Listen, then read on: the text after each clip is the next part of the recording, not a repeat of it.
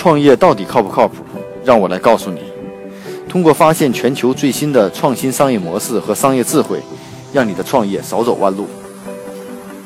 大家好，今天创业不靠谱，跟大家分享的一个案例，还是基于共享的模式。就 airbnb 的这种呃模式的火爆呢，让延续到在各个行业、各个领域都出现了大量的共享的服务模式。那今天介绍的这家公司是什么呢？是在这个婚宴市场上。啊，他在把谷仓、监狱、酿酒厂都作为结婚的这种地点啊。那我们知道，在中国，大部分新婚夫妇选择这个婚宴会馆许下终身的时候，都是在教堂啊，或者是在高级的五星级酒店啊。那目前呢，你会发现，我们选择这些地方要提前半年甚至一年的预定啊。那呢，我们来看着新西兰的有一家网站的这种网站叫叫 Websell 的，它会给你更多的想样。它是什么呢？啊，包括了这个，它可以让你什么呢？让通过该网站可以出租家中闲置的农场、房屋当做举办婚礼的场地。一方面呢，服务了新人；另一方面还是赚取收入。到目前为止呢，他们已经帮助了十五万对新人提供了婚礼场所。啊啊，这家公司的创始人呢是爱来自于澳大利亚的一对姐妹花。啊，他模仿完全是模仿 Airbnb 的模式，在二零一五年就开始成立了。那我们知道呢，在中国呢，或者在国外的，通常都要提前预定教堂和传统的结婚地点。那这些传统结婚地点呢，由于它的这种资源的有限，那我们往往需要很长的排期，并且费用也不低啊。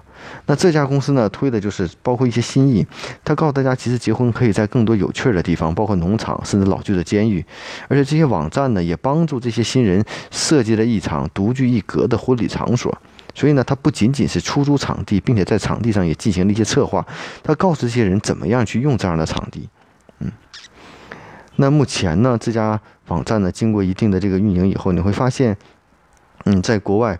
他已经完成了将近十五万吨新人提供了婚礼场所，可见这个市场啊，大家需求还是很大的。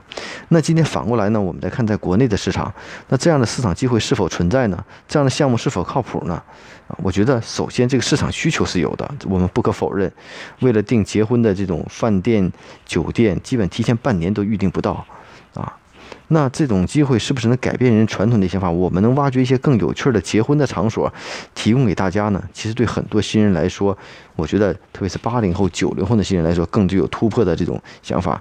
我们从网站上，从一些互联网的平台上，经常会看到这样的新闻：有的新人叫跳伞结呃跳跳伞结婚，在水下婚礼，各种场景都有。很多中国人呢会跑到国外，呃普吉岛啊或泰国去举办婚礼。其实大家都是在选择一些啊好的、能有值得纪念意义的这种啊景色。那。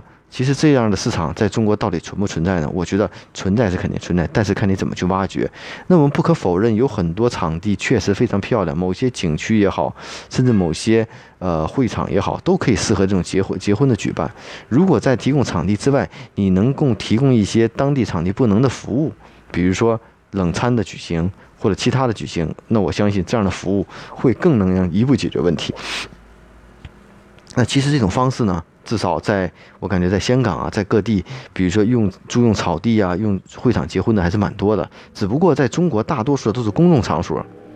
那我们不可否认，有更多的公众场所会提供这样的服务。除了我们想象的公园，或者说是公开的这种场地以外，是否还有其他的场地？草原上，或者说是这个，嗯，比如说是，呃，在，呃，雪山啊，在这个森林。甚至在滑雪场，各种的场地我们都可以去设想。